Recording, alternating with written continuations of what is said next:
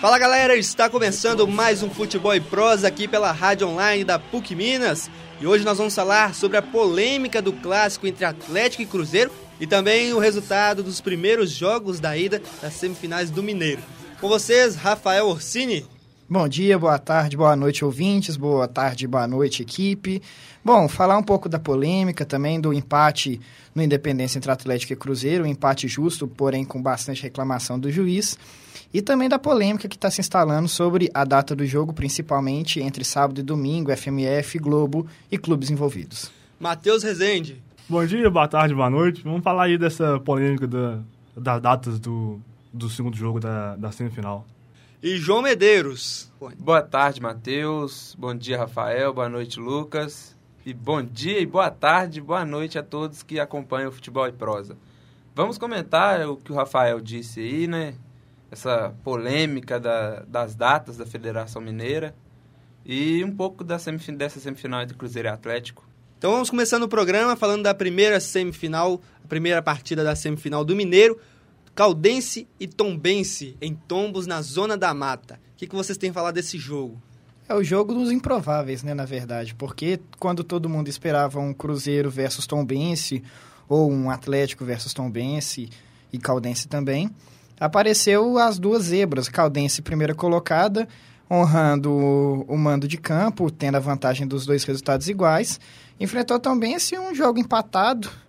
A Caldense tem um bom time, fez uma boa campanha no primeiro turno.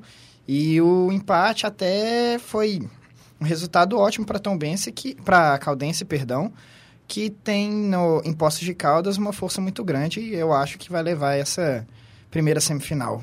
A Tom Benz que tirou a América, né, da, das semifinais. E a Caldense foi líder. Acho que realmente as duas zebras do campeonato. Todo mundo esperava ou o Cruzeiro ou o Atlético como primeiro colocado. A Caldense conseguiu aí esses, esses resultados, conseguiu ser o primeiro colocado. É um jogo que, teoricamente, bem teoricamente, é para é decidir quem, quem vai ser o, o vice-campeão mineiro. É, a gente não pode falar muito isso, Bem até porque, né, Caldense mesmo foi a líder do campeonato, foi a surpresa. É, a Caldense que não perdeu nem para Cruzeiro, nem para Atlético. É, inclusive o Atlético ganhou. Empatou com o Cruzeiro. E, muito, e, e não e... perdeu ponto para os três, três grandes daqui. É, e o interessante é que, independente de quem passar, vai ser uma final inédita, né? Se for Atlético e Caldense, Atlético e Tombense, ou Cruzeiro e Tombense, Cruzeiro e Caldense. É uma final inédita para o Campeonato Mineiro, nunca os times se enfrentaram. E é até bacana, que é até bom que pode mudar um pouco essa força única da capital. Caldense que foi campeã mineira em 2002, se não me engano, naquele Super, super Campeonato Mineiro. mineiro. Exatamente. Onde Atlético, Cruzeiro e América não participaram, participaram só depois, eu não me lembro. Mas a Caldense foi a, a super campeã mineira de 2002. E agora é hora de falar de clássico Atlético e Cruzeiro no Independência no último domingo, 1 um a 1 um, com gol de Carlos e, o, e a caneta de Arrascaeta que vocês têm a dizer sobre esse jogo? Arrascaneta. É, Cruzeirense não ganha tanto tempo do Atlético que só comemora a caneta, né? Mas tirando a corneta amiga, o jogo muito pegado, né? Eu acho que o destaque da partida chama-se Rafael Klaus. Péssimo árbitro, péssimo árbitro mesmo em todos os aspectos. É, não, a expulsão do Léo Silva, antes de mais nada, foi justa pela agressão, mas o Léo deveria ter sido expulso, por exemplo, na falta do Dátulo que ele não deu. Fora alguns lances que o Damião fez nove faltas, não recebeu nem cartão. E, assim, deixou o jogo muito rolar, muito perdido, Rafael Klaus. Para os clubes que brigam tanto para a arbitragem de fora, reclamando dos árbitros mineiros, é, assim como os outros times né, de São Paulo e Rio, os árbitros também de fora não estão honrando muito o poder do eixo. Estão sendo bem decepcionantes, até mais do que os próprios mineiros. É, eu concordo com que o árbitro não foi bem na partida e acredito que ele foi mal para os dois lados. Você comentou do, do Leandro Damião ter feito nove faltas. O Guilherme também fez dez e não levou um cartão amarelo. E o Guilherme com entradas mais, mais fortes do que as do Leandro Damião. Para mim, o destaque do, da partida foi o Williams. Fez uma excelente partida, roubou muitas bolas, fez o passe para o Rascaeta marcar um golaço. E pelo lado do, do Atlético, o destaque para mim foi o Guilherme. Fez um, um excelente passe, lançamento para o Guilherme, para o Guilherme não, para o Luan, para fazer o passe para o Carlos. E foi, foi muito pegado, mas para mim foi um bom jogo. Tenho duas coisas a dizer sobre, sobre esse jogo. Que o Leandro Andretti fez muita falta no, no, no meio campo do Galo. É um absurdo o que o Leandro Andretti joga e o que, e o que ele fez falta. E a segunda coisa é um absurdo a arbitragem do Rafael Claus. Isso é um, um prêmio para quem sempre, sempre pediu arbitragem de, de fora do estado em fase final do, do Mineiro. Agora, no primeiro tempo, o Cruzeiro começou bem nos minutos iniciais, depois o Atlético deu uma equilibrada no jogo. No segundo tempo, o Atlético parece se perdeu em campo ali e com um a menos, o Cruzeiro teve grandes chances de marcar um gol e ficou devendo. É, a falta que o Léo Silva fez, né, principalmente depois da expulsão, o Cruzeiro cresceu muito em campo e o Levir conscientemente soube segurar o Atlético e o Cruzeiro não soube aproveitar a vantagem numérica. É, a, o Ed Carlos entrou para repor a defesa do Atlético, né? E o Atlético se, se portou para segurar o resultado, querendo ou não, com um a menos no placar, com um a menos no, no time, o Galo tinha que se segurar. No mínimo manter o empate ou no mínimo também fazer a vitória para poder ganhar no Mineirão. Então o Cruzeiro se aproveitou disso, não com gol, pressionou, pressionou, pressionou, mas a defesa do Atlético estava bem consciente conseguiu segurar para evitar uma tragédia ainda maior que a falta que o Léo Silva já vai fazer no jogo da volta, sábado ou domingo, que é assunto para daqui a pouco. Sinceramente, eu acho que mesmo antes do, do Leonardo Silva ser expulso, para mim o Cruzeiro estava melhor em campo. E como o Rafael falou, após a expulsão do Leonardo Silva, o Cruzeiro melhorou ainda mais e tentou pressionar e não conseguiu. Para mim, o Cruzeiro não, não pressionou o Atlético pela, pela forma com que o jogo ficou. Para mim, o Cruzeiro podia ter sido mais incisivo e ter pressionado o Atlético mais. O Cruzeiro começou jogando muito bem, com o Alisson em cima do Marcos Rocha e do Luan, mas a expulsão do Léo Silva meio que deixou as coisas mais fáceis, entre aspas, para o Cruzeiro. O Cruzeiro que não soube muito bem as chances que teve. E agora vamos falar da polêmica entre a Federação Mineira, a emissora detentora dos direitos de transmissão e os clubes para o próximo clássico. Vai ser sábado, domingo, como é que está essa situação? É, atualmente, né, os cruzeirenses alegam principalmente uma falta de isenção moral, digamos assim, do Castelar Neto, ex-vice jurídico do Atlético, o atleticano assumido. Mas aquela questão que eu acho que tem que ter um pouco de consciência todas as torcidas, que assim como jornalistas, assim como torcedores, todo mundo tem seu time de futebol. Isso não muda o caráter de uma pessoa. Mas voltando à discussão da polêmica, a, FMF joga para a Globo, a Globo joga para os clubes e assim vai. O atual cenário é: a Globo aceitou fazer que o jogo seja sábado, desde que Atlético, Cruzeiro e Federação, os três juntos, aceitem. O Atlético não aceitou. Federação aceitou, Cruzeiro aceitou e o Atlético não. O Atlético vai jogar pela Libertadores na quarta-feira, no México, e ele vai fazer uma viagem no qual vai chegar aqui na quinta-feira à tarde. E por conta disso, o Atlético, através dessa assessoria, alega que por conta disso ela precisa de um descanso. Dando minha opinião sobre essa polêmica inteira, como atleticano, eu acho que não custaria o Atlético jogar sábado eu acho que até um pouco de falta de bom senso, digamos assim. Não vai influenciar tanto quanto influenciará o Cruzeiro, mas eu entendo os motivos do Atlético, entendo perfeitamente os motivos do Atlético.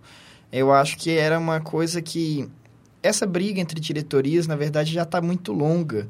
Vem desde a época Calil e agora perdura na era Nepomuceno de os dois clubes não se não se torcerem. Foi assim na final da Copa do Brasil, aquela polêmica de ingressos, Cruzeiro não liberou 10%, tomou um processo no STJD por isso. E agora, mais uma vez, outro problema entre os clubes que não tem, eu acho que um pouco de capacidade de sentar numa mesa e resolver e pensar o um melhor para os dois. Eles não sabem ver um bem comum, só sabem ver o, o bem próprio. E no final das contas, torcedores de Atlético, torcedores de Cruzeiro, todo mundo é prejudicado por conta de ego maior que o outro. O artigo 13 do, do, do regulamento do Campeonato Mineiro, no parágrafo 1, diz assim: são consideradas partes diretamente interessadas o clube mandante, a federação mandante e a emissora detentora de direitos de televisão. Isso é a parte que fala sobre a alteração da data. O clube tem que fazer, essa, fazer essa, esse pedido de alteração de datas com 10 dias de antecedência. O Cruzeiro fez essa, esse pedido dentro dos 10 dias E não cabe ao Atlético querer definir se, se quer ou não, porque no artigo diz que é o clube mandante, federação e, deten e emissora de direitos. Então, a federação, para mim, vacila com o Cruzeiro nesse ponto, porque a, a TV Globo diz que podia liberar o jogo para sábado. O Cruzeiro já, já, fez, já fez o pedido dentro, dentro do, do prazo. Então, cabe à FMF alterar a data da partida para o sábado. Eu acho que esse jogo tinha que ser no sábado. Não tem, não tem o porquê desse jogo ser domingo. Sinceramente, eu acho que não atrapalharia tanto o Atlético esse jogo ser no sábado, tanto que vai atrapalhar o Cruzeiro esse, jogo ser no domingo. O Cruzeiro joga na terça-feira, o Atlético volta a jogar só na quarta-feira. Então não tem, não tem porquê dessa, dessa picuinha toda. Infelizmente, uma disputa entre clubes, entre dirigentes, na verdade, que acabam prejudicando todos aqueles que fazem parte, né, os torcedores principalmente. Então vamos aos palpites para o próximo clássico, que ainda não sabemos se vai ser sábado ou domingo, ainda falta a federação definir. Rafael. Bom, na minha singela opinião, não só como atleticano, né, claramente defendendo meu clube, mas também a opinião sincera, eu acho que o Atlético é mais time, está mais encorpado do que o Cruzeiro. O Cruzeiro 2015 ainda não conseguiu se engrenar direito, da mesma forma que o Atlético ainda não se engrenou da forma que estava engrenado em 2014, mas eu acho que o Atlético tem mais elenco.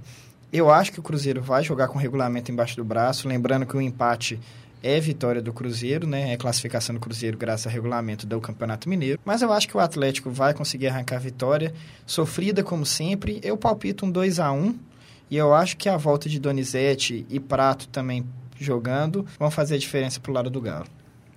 Matheus. Não vai ser nada fácil, como, como nunca é. O clássico é sempre muito disputado. Pode ser um a 0 um 2 a 1 também, talvez. Lembrando que o Atlético pode ter a estreia do, do Thiago, Thiago Ribeiro. E João Medeiros. Dessa vez eu acho que o Cruzeiro faz valer o mando de campo. Joga com regulamento embaixo do braço, mas acho que, que vai jogar para cima para vencer o Atlético, até para tirar essa, esse karma que se tornou o Atlético na vida do Cruzeiro. Acredito numa vitória, 2 a 1 pro Cruzeiro. Cruzeiro Caldense nacionais do, do, do Mineiro. E Caldense e Tombense, lá em Poços de Caldas. Para mim, a Caldense é favoritíssima ao jogo, tem muito mais elenco, foi a surpresa no Mineiro. Para mim, um time que, também graças aos erros de Atlético e Cruzeiro, líder do campeonato, teve um, um elenco muito bem montado. O técnico do time Léo Condé, se não me engano, conseguiu é, fazer um esquema muito forte, muito firme, não se abaixou aos grandes da capital e eu acho que vai ser a estrela da final, independente do resultado, a Caldense já é a, a campeã moral, ao meu ver, desse campeonato mineiro. Acho que a Caldense deve, deve se classificar mesmo, é mais time que a Tom foi o melhor time do, do campeonato até agora. Então não resta muita dúvida. A Caldense, a Caldense não foi o melhor time do campeonato à toa. Então vence o, o Tom Bense por 3 a 0 e vai dar trabalho na final. Então muito obrigado pessoal. Quero agradecer João Medeiros. Obrigado Lucas. Obrigado Rafael, Matheus pela honra de estar presente junto com vocês. Matheus Rezende. Opa, tamo junto, muito obrigado. Até a próxima e Rafael Orsini. Obrigado, Lucas. Obrigado, João. Obrigado, Matheus. Até a próxima e que vença o Galo. Muito obrigado você que está acompanhando o Futebol e Prosa na sua casa, no trabalho, seja onde for. Você pode conferir o Futebol e Prosa, textos, o programa no blog futeboleprosa.wordpress.com e no Facebook Futebol e Prosa. Também estamos no Twitter, arroba, underline, Futebol Prosa. Muito obrigado pela sua companhia e até o próximo programa.